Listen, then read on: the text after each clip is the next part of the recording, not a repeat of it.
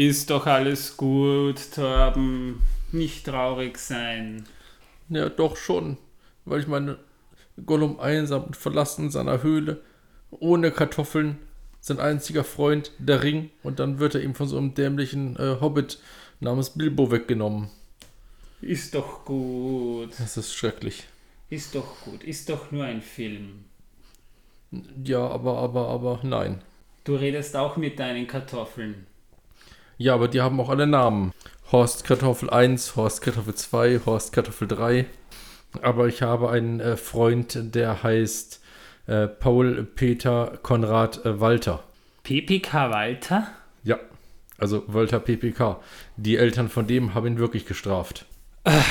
Ich kenne eine Dame, die im Nachnamen Klee heißt und im Vornamen Doris. Ja, die tut mir leid. Ja, es ist manchmal wirklich schwer nachzuvollziehen, was sich manche Eltern gedacht haben.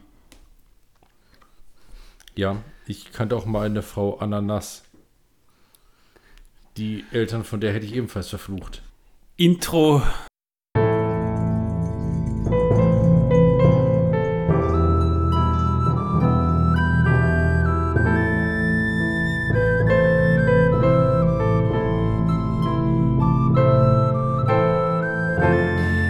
Megovanen, Melonin und herzlich willkommen zu einer neuen Episode von Der Herr der Ringe pro Minute, der Podcast, in dem wir je Folge eine Minute aus dem Film Der Herr der Ringe, Die Gefährten von Peter Jackson, basierend auf das Werk von John Ronald Rule Tolkien besprechen. Ich bin der Manuel, Moderator und Initiator dieses Langzeitprojekts.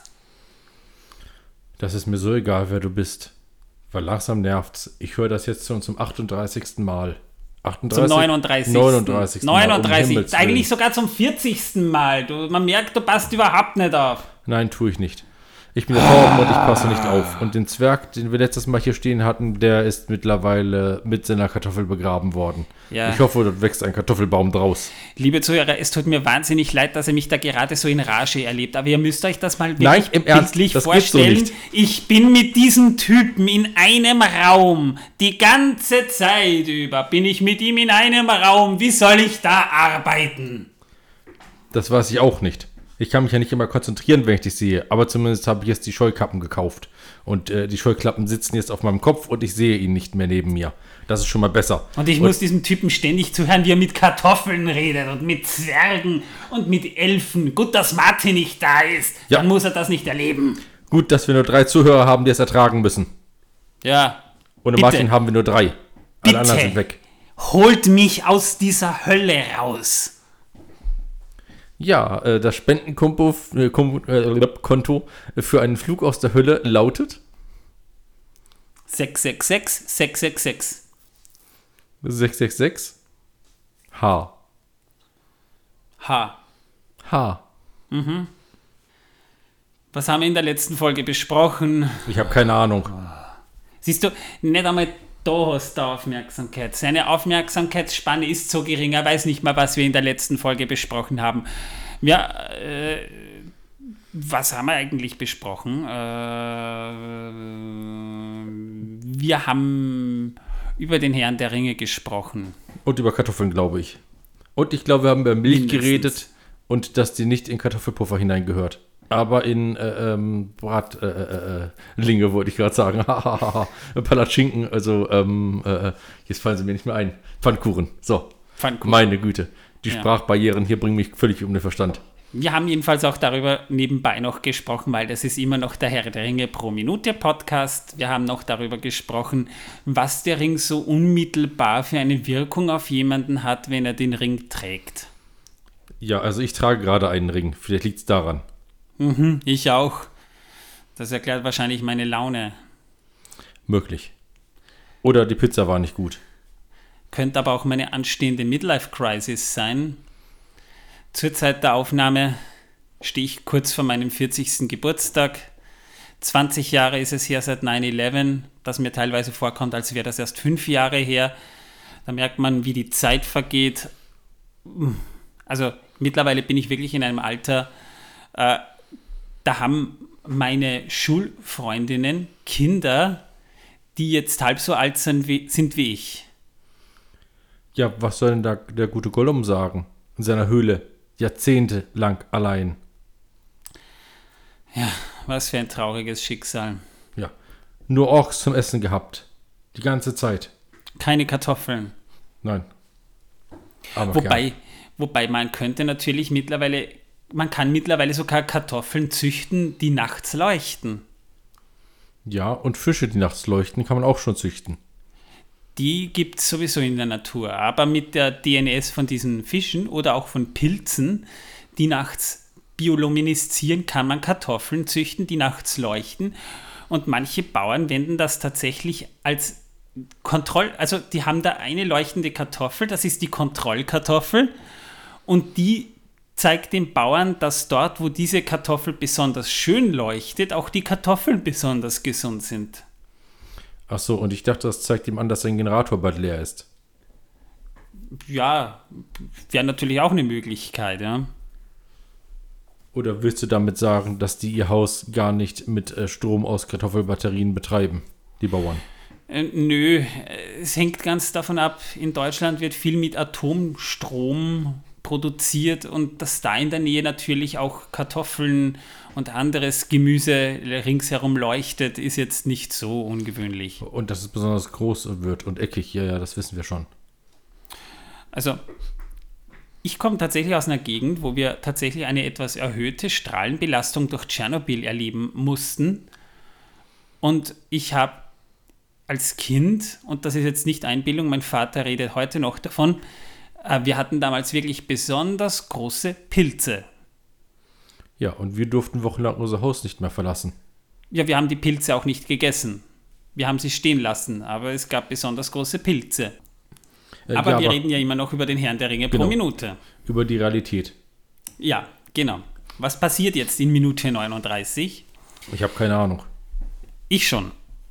Gandalf zitiert das Ringgedicht zu Ende und danach sehen wir eben Frodo, wie er Gandalf gerade einen Tee einschenkt und Gandalf erzählt eben vom Ring, dies ist er, der eine Ring. Er erzählt, dass Sauron ihn geschmiedet hat, dass Isildur ihn für sich genommen hat und dass Bilbo ihn in Gollums Höhle gefunden hat. Da ist dann Frodo draufgekommen. Gandalf erzählt dann eben kurz weiter, dass sich der Ring 60 Jahre in Bilbos Gewahrsam befand, dass er in Bilbo nicht hat altern lassen, was dem widerspricht, was wir im Hobbit sehen, wo wir einen deutlich jüngeren Bilbo zu Gesicht bekommen. Aber auch das ist nun vorbei. Das Böse rührt sich in Mordor. Naja, wenn es sich rührt, könnte es ja wesentlich schön schluffig werden. Jedenfalls sagt dann Frodo so voller Hoffnung, aber er wurde doch vernichtet. Sauron wurde vernichtet. Und Gandalf sagt, nein, der Geist Saurons lebte weiter. Ja, und damit endet Minute 39. Und ich frage mich immer noch, woher er das weiß. Woher er was weiß? Dass Saurons Geist weiter lebte. Naja, es ist mal nachvollziehbar, denn ich sage mal, die Ringkunde ist ja jetzt den Elben nicht unbekannt. Die Elben wissen ja sehr wohl, äh, was die Ringe der Macht waren. Die waren ja maßgeblich am Schmieden der anderen Ringe beteiligt und auch was Sauron mit dem Ring dann vorhatte. Und dass er einen Teil seines Geistes in dem Ring gebunden hat, ist ja jetzt kein großes Geheimnis für die Elben. Das ist ihnen bekannt. Und weil der Ring eben nicht vernichtet wurde, lebt ein Teil von Saurons Gaus von Saurons Geist nach wie vor weiter. Ja, wenn du das sagst, dann glaube ich dir das mal ausnahmsweise. Also ich sage mal, das kommt ganz klar rüber und auch im Prolog bekommt man das schon einigermaßen mit. Die Elben kennen sich damit aus. Also im Prolog merke ich nur, dass sich eine Elbin damit auskennt. Es ist halt das zweite Kapitel des Buchs das hier thematisiert wird und das trägt den Titel Die Schatten der Vergangenheit. Und äh, ist für mich eigentlich damals so der Point im Buch gewesen, wo erst die Handlung der Geschichte einigermaßen oder eigentlich enthüllt wurde. Im ersten Kapitel, und mit dem hatte ich damals, als ich das Buch das erste Mal lese, äh, gelesen habe, auch so meine Probleme gehabt. Man wusste noch nicht wirklich genau, worum es hier geht. Aber Gandalf enthüllt in diesem Kapitel und in diesem Dialog quasi Frodo alles Wissenswerte über den Ring. Das heißt, wir haben den Prolog gesehen. Ich werde das hier jetzt nicht so detailreich beschreiben. Das wisst ihr, aber nur ganz kurz. Gandalf hat eben Frodo erzählt, dass damals in der Region viele Ringe geschmiedet wurden, geringere, aber auch die großen, und die waren verderbenbringend. Drei für die Elben, sieben für die Zwerge, neun für die Menschen. Und die neun Ringe der Menschen waren eben diejenigen, die dann letztendlich wirklich das Verderben gebracht haben. Sauron hat den Elben, vor allem Celebrimbor, beigebracht, wie man diese Ringe schmiedet und hat heimlich in, in Mordor den Meisterring geschmiedet, hat dann quasi versucht, die Ringe zu unterwerfen, was ihm bei den Menschenringen sofort gelang, bei den Zwergen nur zögerlich, aber bei den Elben eben bis dato noch überhaupt nicht. Ja, und dadurch entbrannte dann letztendlich der Krieg, der zum letzten Bündnis führte. Und in der Schlacht am Schicksalsberg fiel dann Sauron unter Elendils Schwert. Elendil starb ebenso und Isildur, Elendils Sohn, nahm den Ring an sich. Dieser hatte ihn zwei Jahre. Er wurde dann von Orks überfallen, als er nach Hause geritten kam. Der Ring landete am Fuße des Anduin, unten am Boden des Flusses, blieb dort zweieinhalbtausend Jahre, wurde dann von Deagol gefunden. Smeagol nahm Deagol den Ring ab und brachte ihn dabei um. Gollum hatte den Ring dann letztendlich, also Gollum alias Smeagol hatte den Ring dann 500 Jahre, dann fand Bilbo ihn. Also alles Dinge, die wir in, vor allem in den ersten Folgen ziemlich genau besprochen haben. Also da haben wir wirklich stundenlang Backstory durchgekaut Hört es euch vielleicht nochmal an. Ich will das hier jetzt natürlich nicht nochmal durchgehen. Aber das Allermeiste, was ich da eben berichtet habe, das kommt auch im zweiten Kapitel des Buchs vor. Denn da wird einem erst wirklich suggeriert, worum es im Herrn der Ringe eigentlich geht und was es mit diesem Ring, der ja im Hobbit auch schon vorkam, tatsächlich auf sich hat. So, und jetzt wisst ihr, warum ich immer so wenig rede. Nein. Doch, weil du nur am Reden bist. Das Problem der Sache ist auch, ich habe auch keine Lust mehr, es durchzukauen, weil sonst habe ich wieder wochenlang tiefer Schmerzen. Wir lachen. Das höre ich auch nicht. Aber wenn drei Zuhörer lachen, hört man das sowieso nicht wirklich. Ja, also in der Minute wird einem auch als ähm, Zuschauer nochmal ins Bewusstsein gerufen, was wir schon wissen aus dem Prolog her, nämlich dass der Ring gefährlich ist und kein Spielzeug und auch kein einfaches Schmuckstück. Ganz und gar nicht. Aber das ist alles Information, über die haben wir schon gesprochen. Und wie gesagt, nochmal, falls ihr es nochmal hören wollt oder noch nicht gehört habt, geht zu den ersten Folgen, also so ab Folge 2 bis etwa Folge 8 herum, haben wir wirklich nur Hintergrund besprochen. Da war auch Martin noch, noch, noch dabei, der ja hoffentlich bald wieder dabei ist. Schönen Gruß an dich, Martin, übrigens. Ja, dann können so Zuschauer- oder Zuhörerzahlen auch wieder steigen, wenn er zurück ist. Du bist so quotengeil. Ja, für drei Leute macht es einfach keinen Spaß. Ach nö, für die drei mache ich das gern. Die sind uns treu ergeben. Die hören das. Die armen Oder sie hören es nur aus Mitleid. Keine Die Ahnung. armen Irren. Ja. Ja. Ähm, wir hören hier tatsächlich das erste Mal den Ring reden. Ja, also so ganz subtil, aber vom Ring scheint ja eine gewisse Macht auszugehen und man hört eben auch eine gewisse Stimme, eine sehr tiefe Stimme, die in einer merkwürdigen, tiefdunklen Sprache spricht. Und diese Stimme stammt von einem britischen Schauspieler namens Alan Howard. Ich habe zwar einiges über ihn gefunden, aber in der IMDb jetzt nichts besonders Interessantes für mich, aber er hat in britischen Produktionen schon mitgespielt. Geboren wurde er am 5. August 1937, verstorben ist er am 14. Februar 2015. Man hat ihn damals auf der Webseite Herr der Ringe film.de, die es leider mittlerweile nicht mehr gibt, sehr schade drum, Finde ich der trauere ich total nach, weil das war immer der totale Quell an Informationen für mich, nämlich auch über die Produktion des Filmes und schöne Erinnerungen, weil ich immer wieder gerne in alte Berichte zurückgeblättert habe aus den 2000er Jahren, wo die Filme gerade produziert wurden, um mich wieder so ein bisschen in diesen Flair reinzuversetzen, wie das damals war. Und das geht leider nicht mehr. Das finde ich halt sehr schade. Auf jeden Fall wurde ihm auch da ein Nachruf gewidmet.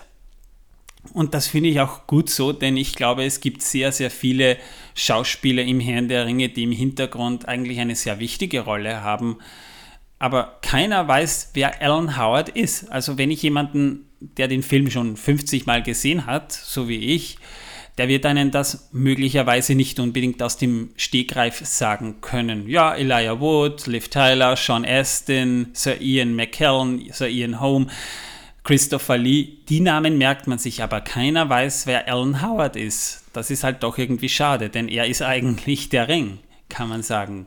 Oder ja, Sauron. Also, ähm, ja, also äh, ich glaube ja, das ist die Tarnidentität von Sauron. Aha. Ja, ja, natürlich. Sauron Alter hat sich Ego. nur getarnt. Whatever. Ja, damit hätten wir es schon. Wir wären schon mal durch damit.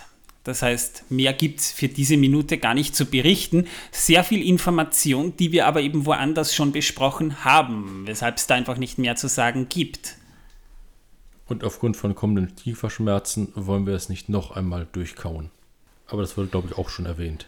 Ja, wir bleiben auf jeden Fall in der nächsten Minute noch beim Thema Ring, denn während hier eben die Handlung, und das ist auch ein wichtiger Part im Film, nun komplett expositioniert wird, also ausgerollt wird, wir erfahren nun tatsächlich auch als Zuschauer hundertprozentig, worum es hier jetzt eigentlich genau geht, reden wir eben in der nächsten Folge weiter über den Ring und auch über Sauron. Wer sucht nach dem Ring? Also alles Thematiken, die sowieso noch eine große Rolle in der Geschichte in Zukunft spielen werden, deshalb nur angeschnitten werden, aber zumindest so weit angesprochen werden, dass man auch als Zuschauer ein bisschen mehr Einblick in die Geschichte hat. So, jetzt muss ich mich auch mal ausruhen, weil ich habe mir jetzt den Mund fußlich gesprochen. Wünsche euch auf jeden Fall bis zum nächsten Mal alles Gute, hoffentlich dann wieder mit Martin. Ciao. Und tschüss.